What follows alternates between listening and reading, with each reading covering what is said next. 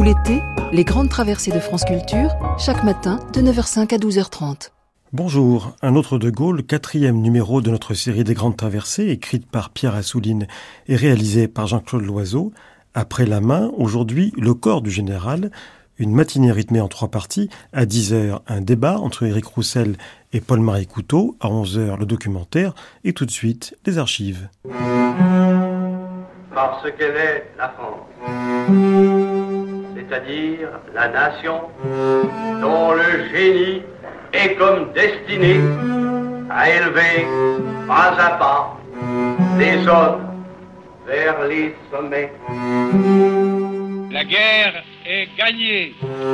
Combattants de Saint-Nazaire tombés, le couteau à la main, fusillés de Nantes, de Paris, de Lille, de Bordeaux, de Strasbourg et d'ailleurs, c'est vous qui faites que la patrie est indivisible. Ce pouvoir a une apparence.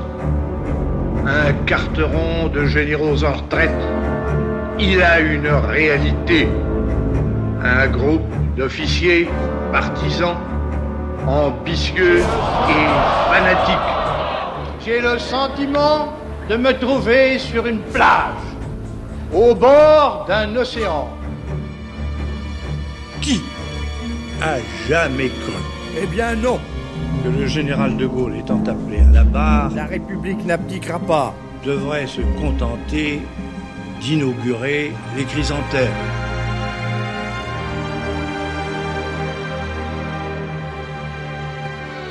Nation déferle, toujours nouvelle et toujours pas.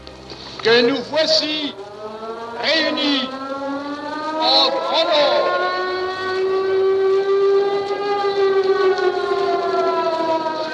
Cessez, cessez. moi je l'ai pris. Ouais, oui, t'as raison.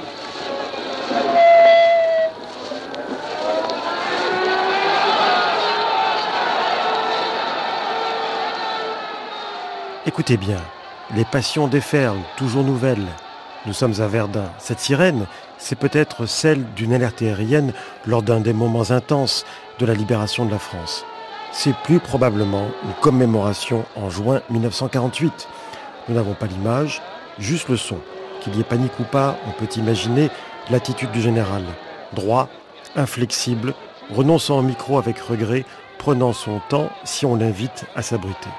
Ce corps perché à 1m98 de hauteur et qui chose du 46 est à la fois le corps public et le corps privé du général, les deux corps du roi selon la tradition allégorique.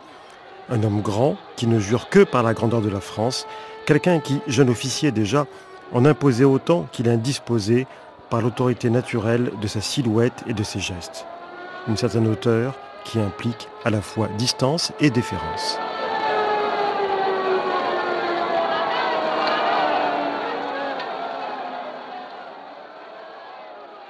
Dans la définition de ce qui fait le style de Gaulle, son corps a son mot à dire. Surtout si l'on se réfère à la définition du style selon Roland Barthes, à savoir l'équation entre l'intention littéraire et la structure charnelle de l'auteur. Ce corps, De Gaulle a appris à s'en servir car il sait parfaitement, il le dit lui-même, que la perception que les Français ont de ce qu'il dit est différente selon que ce corps, son corps, revêt l'uniforme militaire ou le costume civil. Le voici en soldat faisant rempart de son corps pour protéger la République menacée et prenant la parole à la radio et à la télévision le 29 janvier 1960 au moment des barricades d'Alger. Si j'ai revêtu l'uniforme pour parler aujourd'hui à la télévision, c'est pour marquer que je le fais comme étant le général de Gaulle aussi bien que le chef de l'État. Nous combattons en Algérie une rébellion qui dure depuis plus de cinq ans. La France poursuit courageusement l'effort nécessaire pour la vaincre. Il est clair que le progrès, l'unité, le prestige du peuple français sont en cause et que l'avenir lui est bouché tant que le problème algérien ne sera pas résolue. Compte tenu de tout cela, j'ai pris au nom de la France la décision que voici. Les Algériens disposeront librement de leur destin. Or, deux catégories de gens ne veulent pas de ce libre choix.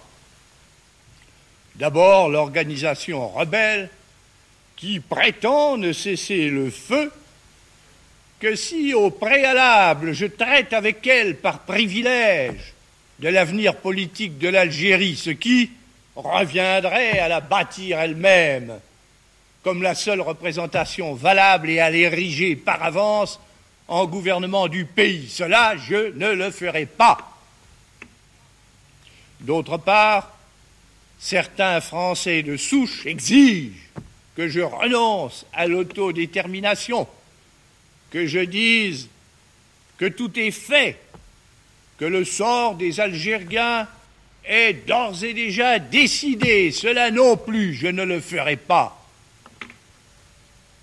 Français d'Algérie, comment pouvez-vous croire les menteurs, les conspirateurs qui disent qu'en accordant le libre choix aux Algériens, la France et De Gaulle veulent vous abandonner, se retirer de l'Algérie, la livrer à la rébellion.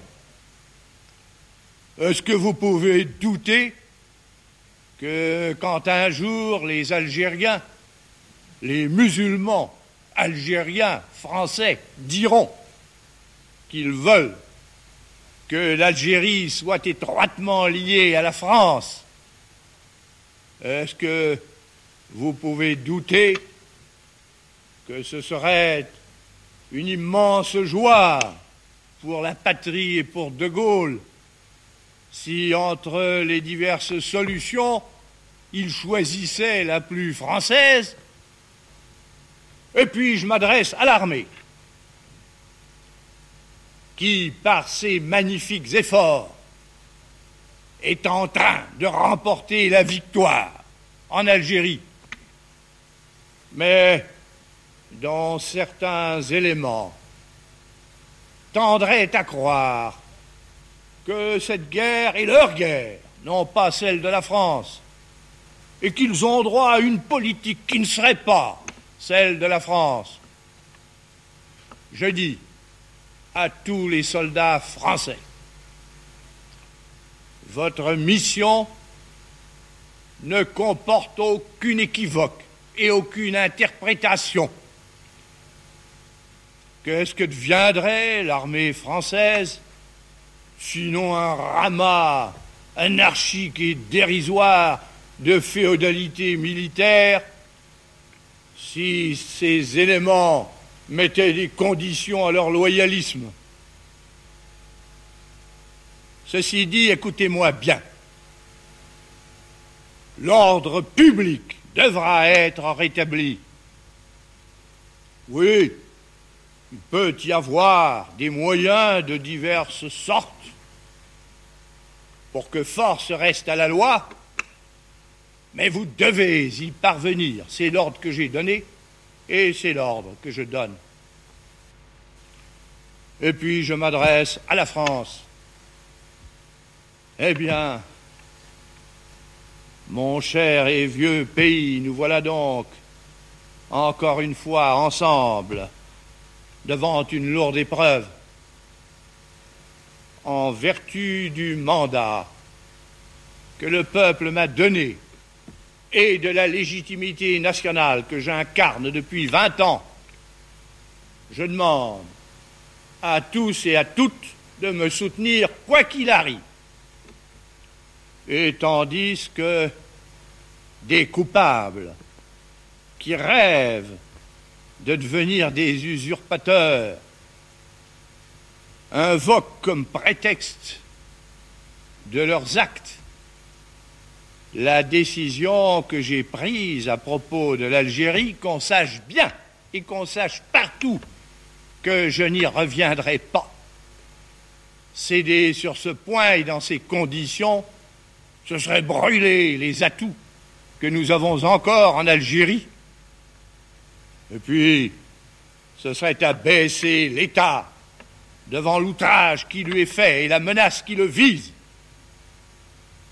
Après quoi, la France ne serait plus qu'un pauvre jouet disloqué sur l'océan des aventures.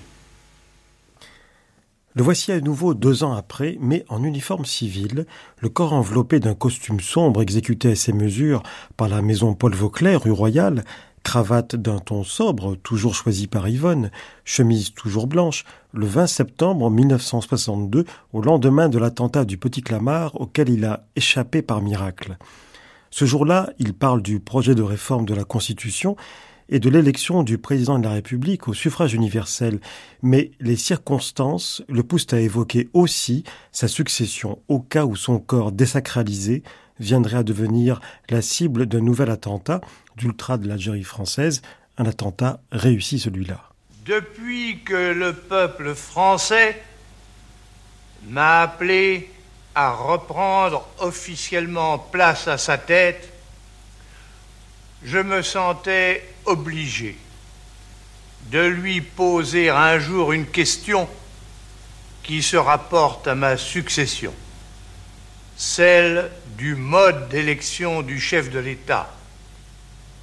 Des raisons que chacun connaît m'ont récemment donné à penser qu'il pouvait être temps de le faire sans qu'il y ait à changer les droits respectifs ni les rapports réciproques des pouvoirs exécutifs, législatifs, judiciaires, tels que les fixe la Constitution, mais pour maintenir et pour affermir dans l'avenir nos institutions face à toutes les entreprises factieuses, de quelque côté qu'elles viennent, et aussi aux manœuvres de ceux qui, de bonne ou de mauvaise foi, voudraient nous ramener au funeste système d'antan, je crois devoir faire au pays la proposition que voici. Quand sera terminé mon propre septennat, ou si la mort ou la maladie l'interrompait avant le terme, le président de la République sera dorénavant élu au suffrage universel. Sur ce sujet qui touche tous les Français, par quelle voie convient-il que le pays exprime sa décision? Je réponds par la plus démocratique, par la voie du référendum. C'est aussi la plus justifiée, car le peuple français, qui détient la souveraineté nationale, la détient aussi, évidemment, dans le domaine constituant le projet que je me dispose à soumettre au peuple français. Le sera donc dans le respect de la Constitution que sur ma proposition il s'est à lui-même donné. Le corps du général, que son propre fils n'a vu qu'une seule fois en maillot de bain, ce corps n'est pas celui d'un sportif. Dans sa jeunesse, il s'est bien livré aux joies du football au collège de l'Immaculée Conception, mais il a vite opté pour le poste stratégique d'arbitre, choix hautement significatif. Il a également pratiqué la natation, l'escrime et l'équitation, toutes choses abandonnées au profit d'une seule activité physique à laquelle il se livrera jusqu'à son dernier souffle, la marche à pied, ce qui ne fait qu'augmenter son admiration pour les grands athlètes de l'époque, Michel Jazzy, Alain Mimoun et Michel Bernard, qu'il avait rencontrés le 4 octobre 1965 à l'Institut national des sports. Mais il faut tendre l'oreille car l'enregistrement est un petit peu défaillant. France Inter.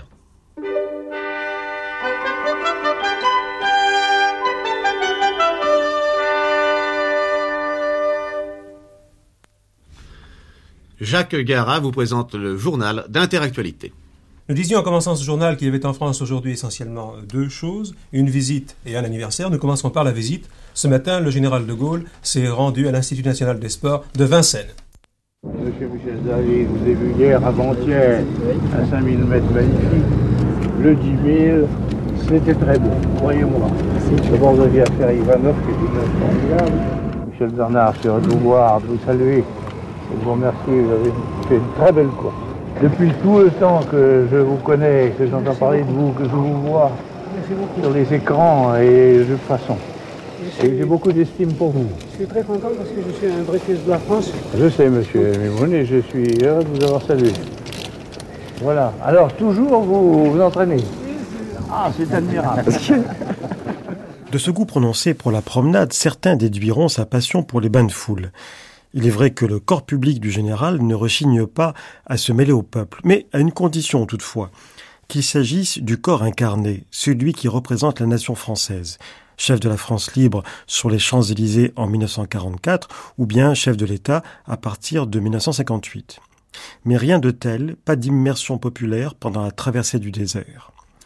Lui que l'on dit si pudique, si froid, si distant, si cassant, il accepte donc d'être touché par des inconnus, le plus impersonnel des contacts charnels. Il se rend tout le temps disponible pour les tourner dans la France la plus profonde. Il la connaît comme personne, pas une commune ou presque qui n'ait reçu sa visite historique. Là, il abolit la distance, sa sécurité est discrète et ne fait pas rempart. Les petites gens, les gens de peu, aussi bien que les notables, les maires et les conseillers municipaux par exemple, comme ce 23 mai 1965 dans le Maine-et-Loire. Écoutez un reportage de Jean-Pierre Alcabache sur France Inter. Les maires des communes traversées et ceux du département, le général de Gaulle les a rencontrés un peu plus tard en fin de soirée dans les salons de la préfecture. Un dialogue libre, cordial, s'ouvre, individuellement ou collectivement, les édiles exposent leurs problèmes. Ils sont groupés autour du chef de l'État qui les interroge, répond aussi un écho. Il s'agit de savoir, pour moi, bien entendu, de m'informer du point où en est l'équipement. Et par conséquent aussi la vie communale dans le Maine-et-Loire. Monsieur le préfet, combien avons-nous de maires dans le département du Maine-et-Loire Où est-il, monsieur le préfet? 389. Alors, pour ce qui est de l'électricité, naturellement, je ne parle pas de la lumière, mais de la force. Vous avez partout la force. C'est terminé. Pour ce qui est des chemins, si je vous le demande, vous créerez tous qui sont mauvais. Ah, mais je suis surpris que vous ne réagissiez pas plus vivement. Il y a eu un grand progrès. Les écoles, comment est-ce que ça va? Vous ne dites trop rien. Ça va à peu près. C'est irrégulier, ça. Oui. Ils sont très équipés. Alors, pour la réforme de l'enseignement, qu'est-ce qui vous préoccupe? On n'est pas ivre du désir de faire les études à l'ancienne mode. Ah non. Non. Non, non, Il y en non. a beaucoup qui sont, qui sont désireux de faire du technique. Oui, en général. Bon, je prends note de ça, c'est très intéressant, très important. Oui, vous dites Finance locale. Finance locale. Eh bien, messieurs les maires, euh, je suis à peu près informé de votre situation. Je vous dirais franchement que si elle n'est pas idéale, elle n'est pas mauvaise. Il y a des gens qui sont beaucoup plus malheureux que le Maine-et-Loire. Les Français qui acclament le général de Gaulle sur son passage et qui vont vers lui se comportent à son endroit comme s'il était un roi thaumaturge qui guérit les écrouelles par la seule imposition de ses mains. Les photos et les bandes d'actualité en témoignent. Les gens veulent le toucher, et toucher ses mains surtout. Certains en déduiront que le monarque républicain, incarnation d'une légitimité perdue, déculpabilisait ainsi les Français d'avoir décapité Louis XVI. Général de Gaulle en était conscient, qui prenait ses distances, justement, officiellement, avec le pouvoir personnel, comme il l'a dit dans une conférence de presse du 9 septembre 1965. On a parlé de pouvoir personnel. Si on entend par là que le chef de l'État a pris personnellement les décisions qui lui incombaient de prendre, cela est tout à fait exact. Et d'ailleurs, dans quel poste, grand ou petit, celui qui est responsable a-t-il le droit de se dérober? D'ailleurs, qui a jamais cru que le général de Gaulle, étant appelé à la barre, devrait se contenter d'inaugurer les chrysanthèmes? Par exemple, lorsque le problème algérien préoccupait, c'est le moins qu'on puisse dire, la nation tout entière, à qui attribuait-on, à qui d'autre attribuait-on, et d'une seule voix, la tâche de le résoudre. Mais si l'on veut dire que le président de la République se tenait isolé de tout et de tous, et que pour agir, il n'écoutait que lui-même, alors on méconnaît l'évidence. Au cours du septennat et jusqu'à présent, le chef de l'État a réuni 302 fois le Conseil des ministres, 420 fois des conseils interministériels restreints. Il a reçu dans son bureau 605 fois le Premier ministre, 78 fois les présidents des assemblées, au moins 2000 fois l'un ou l'autre des membres du gouvernement, plus de 100 fois les présidents ou les rapporteurs des commissions parlementaires ou les présidents de groupe, et à peu près 1500 fois les principaux fonctionnaires, experts et syndicalistes. Et pour ce qui était des affaires étrangères, quelques 600 heures de conversation avec les chefs d'État ou de gouvernement étrangers et un millier d'entretiens avec leurs ministres ou leurs ambassadeurs ont largement contribué à l'information du chef de l'État. Je ne crois pas que depuis sept ans, de tels contacts aient été négligés. Je dirais même que jamais ils n'ont été multipliés à ce point. Série de voyages accomplis dans les 94 départements de la métropole et d'outre-mer, au cours desquels le chef de l'État a vu de ses yeux quelques 15 millions de Français invités à conférer avec lui tous les membres du Parlement, tous les corps constitués, tous les conseillers généraux, tous les maires de France, visiter à peu près 2500 communes, parmi lesquelles toutes les principales, répondu dans les hôtels de ville à la bienvenue de environ 400 conseils municipaux et de 100 000 notables, parlé depuis des estrades 600 fois à la population assemblée, dialoguer avec un nombre de personnes qu'on ne peut pas compter et serrer d'innombrables mains. À l'étranger aussi, il prise les bains de foule et ce n'est pas pour inaugurer des chrysanthèmes. Ces tournées sont triomphales même lorsque des pancartes hostiles surgissent ici ou là. Partout, l'apparition du corps du roi y est précédée par sa légende.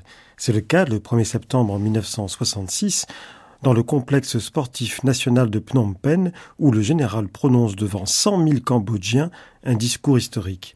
Il y réaffirme une prise de distance par rapport aux États-Unis et y condamne les interventions étrangères en Asie. Je déclare ici que la France approuve entièrement le Cambodge. Quant à l'effort quant à l'effort qu'il déploie pour se tenir en dehors du conflit et qu'elle continuera de lui apporter dans ce but son soutien et son appui. Oui.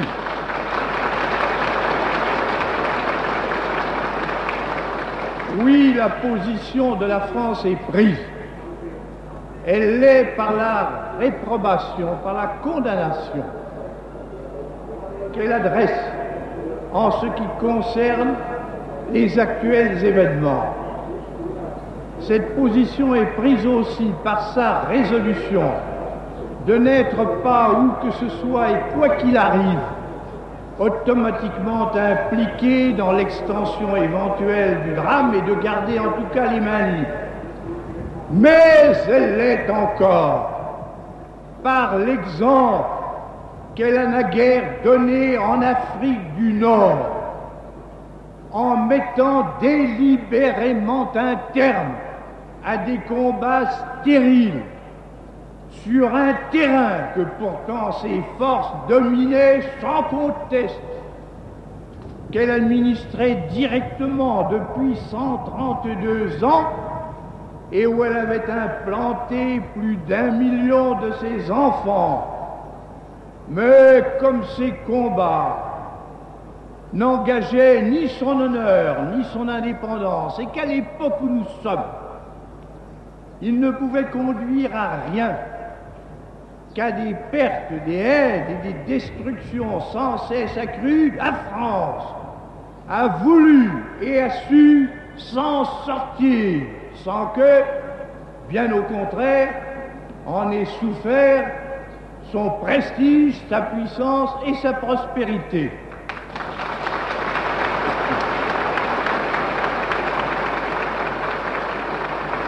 Eh bien, la France considère que les combats qui ravagent l'Indochine n'apportent par eux-mêmes et eux non plus aucune issue.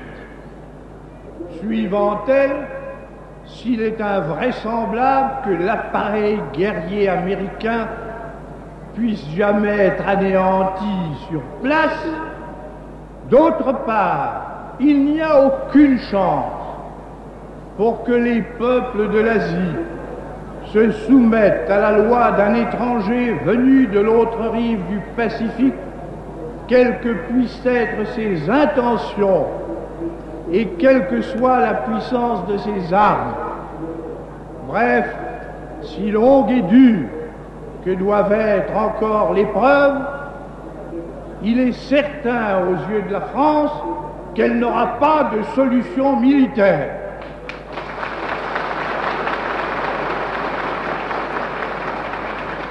Dès lors, et à moins que le monde ne roule vers la catastrophe, seul un règlement politique pourrait rétablir la paix. Comme les conditions de ce règlement sont bien claires et bien connues, on peut encore espérer, tout comme celui de 1954, l'accord aurait pour objet d'établir et de garantir la neutralité des peuples de l'Indochine et leur droit de disposer d'eux-mêmes tels qu'ils sont effectivement, et chacun étant responsable entièrement de ses propres affaires.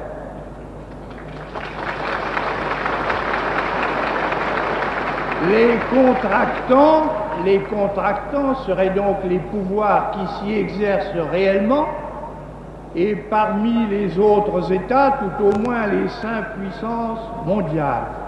Mais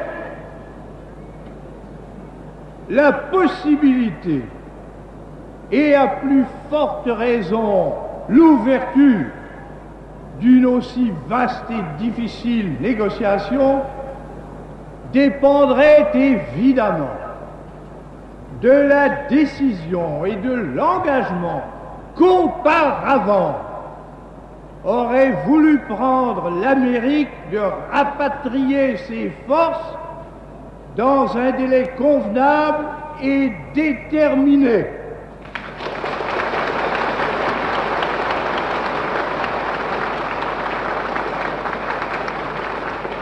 Sans nul doute, une telle solution n'est aujourd'hui pas mûre du tout, à supposer qu'elle ne devienne jamais. Mais la France juge nécessaire d'affirmer qu'à ses yeux, il n'en existe aucune autre, à moins de condamner le monde à des malheurs grandissants. La France le dit au nom de son expérience et de son désintéressement. Elle le dit en raison de l'œuvre qu'elle a naguère accomplie dans cette région de l'Asie, des liens qu'elle y a conservés, de l'intérêt qu'elle continue de porter au peuple qui l'habite et dont elle sait qu'il le lui rende bien. Elle le dit à cause de l'amitié exceptionnelle et deux fois séculaire qu'elle a pour l'Amérique, de l'idée qu'elle s'en fait depuis longtemps et que celle-ci se fait d'elle-même, à savoir celle d'une nation champion de la conception suivant laquelle il faut laisser chaque peuple disposer à sa façon de son propre destin. Elle le dit compte tenu des avertissements que Paris a multipliés à l'égard de Washington quand rien n'avait encore été accompli d'irréparable. Elle le dit avec la conviction qu'au degré de puissance, de richesse, de rayonnement auquel sont actuellement parvenus les États-Unis, le fait de renoncer à leur tour à une expédition lointaine qui apparaît sans bénéfice et sans justification, et de lui préférer un arrangement international organisant la paix et le développement dans cette importante région du monde, n'aurait rien qui puisse blesser leur fierté, contrarier leur idéal et nuire à leurs intérêts. Au contraire, si les États-Unis prenaient cette voie conforme au génie de l'Occident, quelle audience recouvrerait-il d'un bout à l'autre du monde et quelle chance recouvrerait la paix sur place et partout ailleurs En tout cas, sauf en venir là, aucune médiation n'offre ni n'offrira aucune perspective. Et c'est pourquoi la France, pour sa part, n'en a jamais proposé et n'en propose aucune. Où donc, mieux qu'à Phnom Penh, aurais-je pu formuler cette espérance et cette attitude, puisque ce sont aussi celles du Cambodge, puisque ce royaume, au milieu de l'Indochine déchirée, apparaît comme un modèle d'unité et d'indépendance, puisque l'active amitié de nos gouvernements et de nos peuples est aujourd'hui plus vivante que jamais, puisqu'en voici la preuve inoubliable.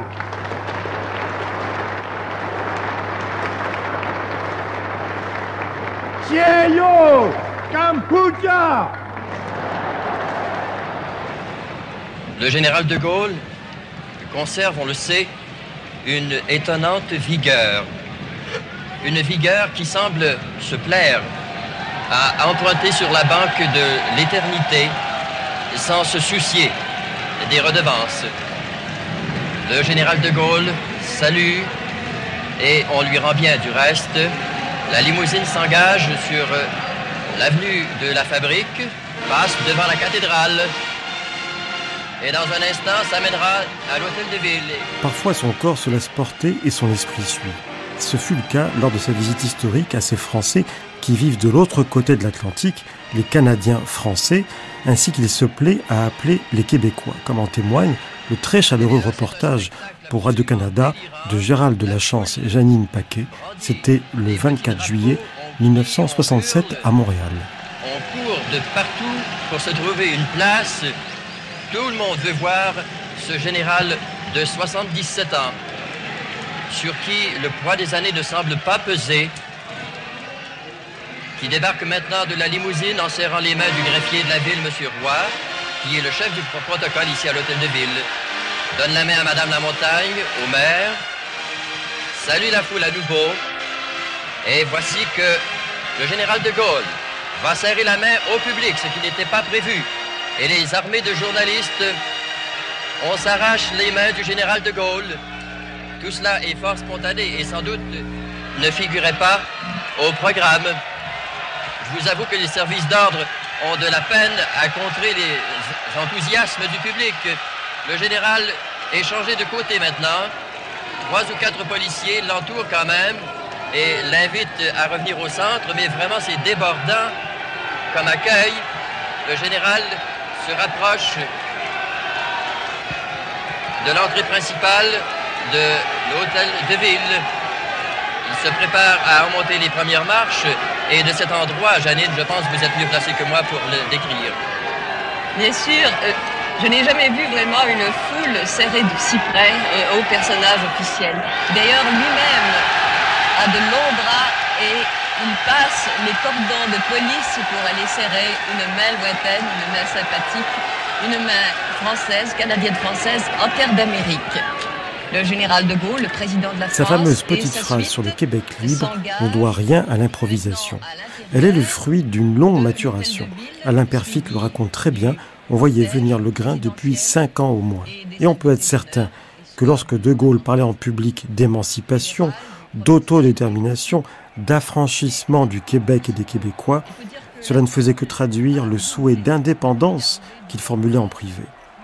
Son coup d'éclat au balcon de l'hôtel de ville de Montréal le 24 juillet 1967 est le résultat d'une longue réflexion transformée en résolution inébranlable. À Paris, son gouvernement se demandait s'il n'avait pas perdu la tête ou s'il avait été grisé par la foule. En fait, le général de Gaulle avait mûri sa formule et n'attendait plus qu'une atmosphère propice. Le moins qu'on puisse dire, c'est que le peuple québécois le lui a offert sur un plateau, comme s'il avait deviné que le général n'attendait que cela.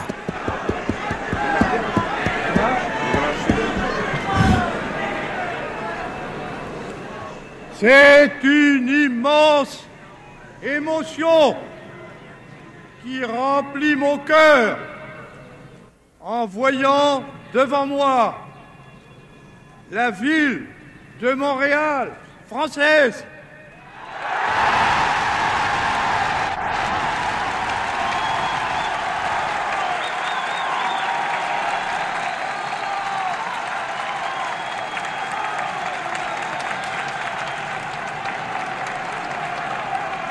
Au nom, au nom du vieux pays, au nom de la France, je vous salue.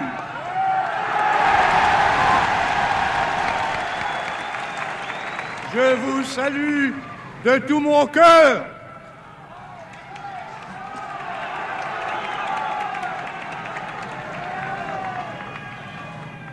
Je vais vous confier un secret que vous ne répéterez pas. Ce soir ici et tout le long de ma route, je me trouvais dans une atmosphère du même genre que celle de la libération.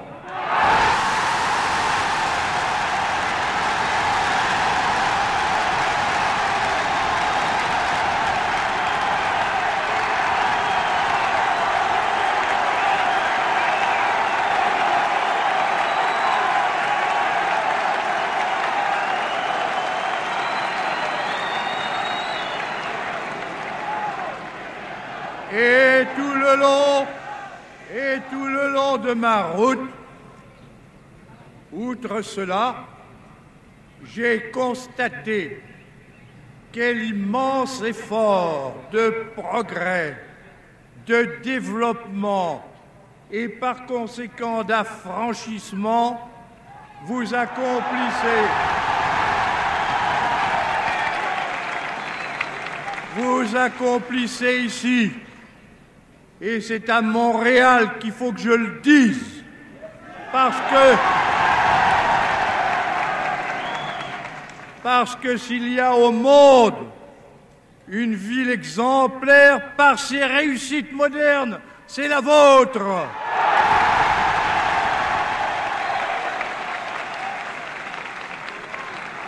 Je dis, je dis c'est la vôtre et je me permets d'ajouter c'est la nôtre.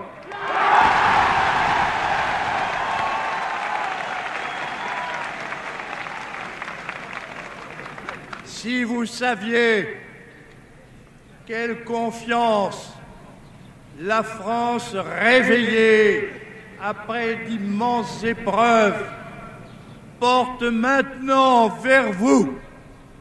Si vous saviez,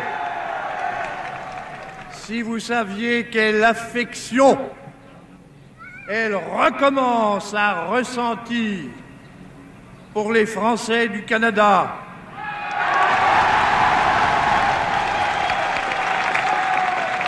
Et si vous saviez à quel point elles se sentent obligées de concourir à votre marche en avant, à votre progrès. C'est pourquoi elle a conclu avec le gouvernement du Québec, avec celui de mon ami Johnson, des accords, accords pour que les Français de part et d'autre de l'Atlantique travaillent ensemble à une même œuvre française.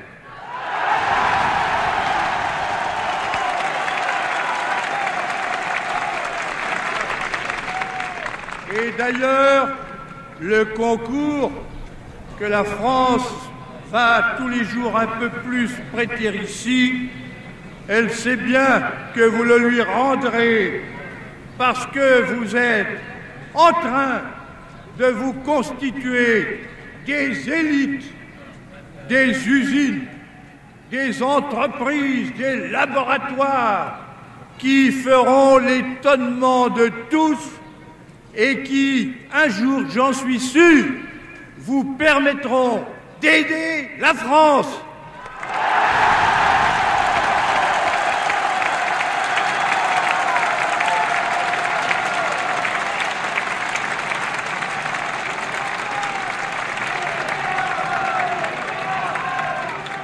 Voilà ce que je suis venu vous dire ce soir, en ajoutant que j'emporte de cette réunion inouïe de Montréal un souvenir inoubliable. La France entière sait, voit, entend ce qui se passe ici. Et je puis vous dire qu'elle en vaudra mieux. Vive Montréal, vive le Québec.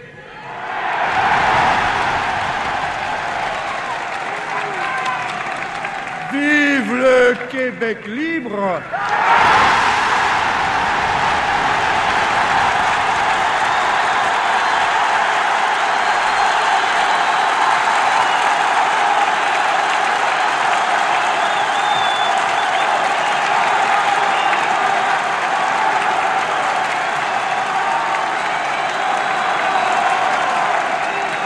Vive Vive Vive français et vive la France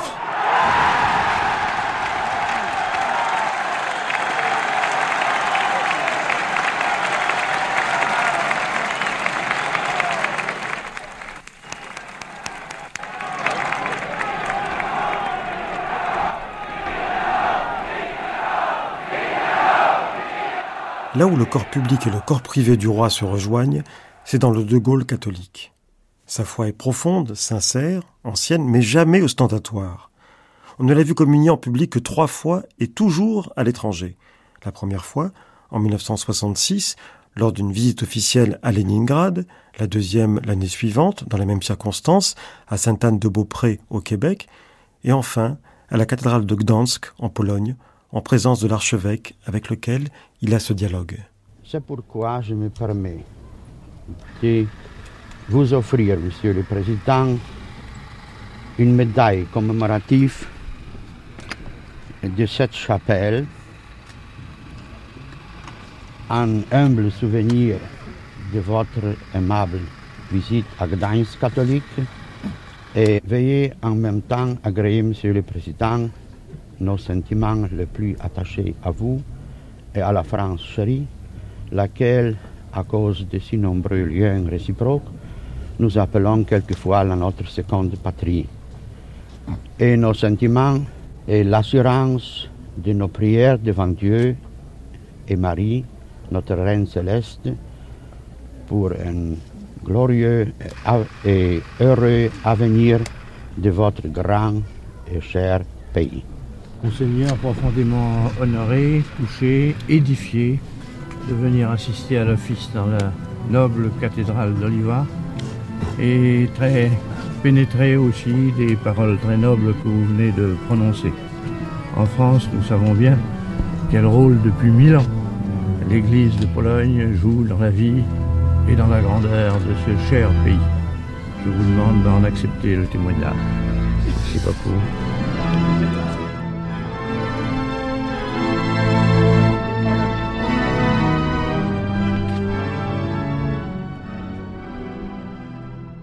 Ultime allocution le 24 avril 1969. C'est désormais un corps là qui habite sa statue. Alors oui, la régionalisation, très important, mais le cœur ni le corps n'y sont plus. Quelque chose s'est absenté de son image, la légitimité. Non pas la légitimité constitutionnelle, mais la légitimité charismatique, celle qui s'éloigne définitivement sur la lande de cette Irlande où le grand solitaire est venu se rassembler une dernière fois pour se retrouver enfin face à lui-même. Votre réponse va engager le destin de la France parce que si je suis désavoué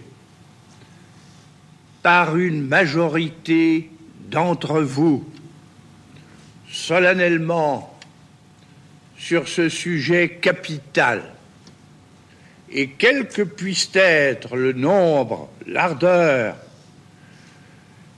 de l'armée de ceux qui me soutiennent et qui de toute façon détiennent l'avenir de la patrie. Ma tâche actuelle de chef de l'État deviendra évidemment impossible et je cesserai aussitôt d'exercer mes fonctions. Au contraire, si je reçois la preuve de votre confiance, je poursuivrai mon mandat. J'achèverai, grâce à vous, par la création des régions et la rénovation du Sénat, l'œuvre entreprise il y a dix années pour doter notre pays d'institutions démocratiques adaptées au peuple que nous sommes. Enfin, une fois venu le terme régulier, sans déchirement et sans bouleversement, tournant la dernière page du chapitre que voici quelque trente ans, j'ai ouvert dans notre histoire. Je transmettrai ma charge officielle à celui que vous aurez élu pour l'assumer après moi. Française, Français, dans ce qu'il va advenir de la France, jamais la décision de chacune et de chacun de vous n'aura pesé aussi lourd. Vive la République, vive la France. Son bilan, le bilan de sa vie et de son œuvre, le général de Gaulle l'avait déjà fait, avec des accents beaucoup moins testamentaires, cinq ans avant, lors d'une tournée en France profonde. C'était à Montdidier, devant des paysans et des notables, le 13 juin 1964.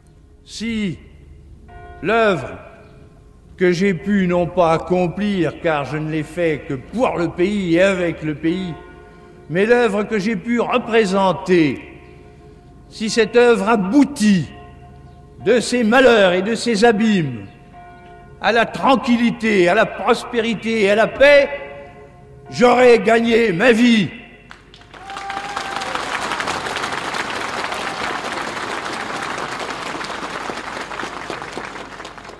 Je remercie encore une fois mon Didier du magnifique témoignage que la ville m'a apporté aujourd'hui.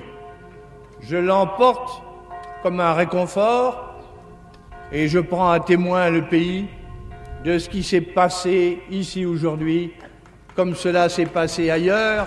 Merci mon Didier, vive mon Didier, vive la République, vive la France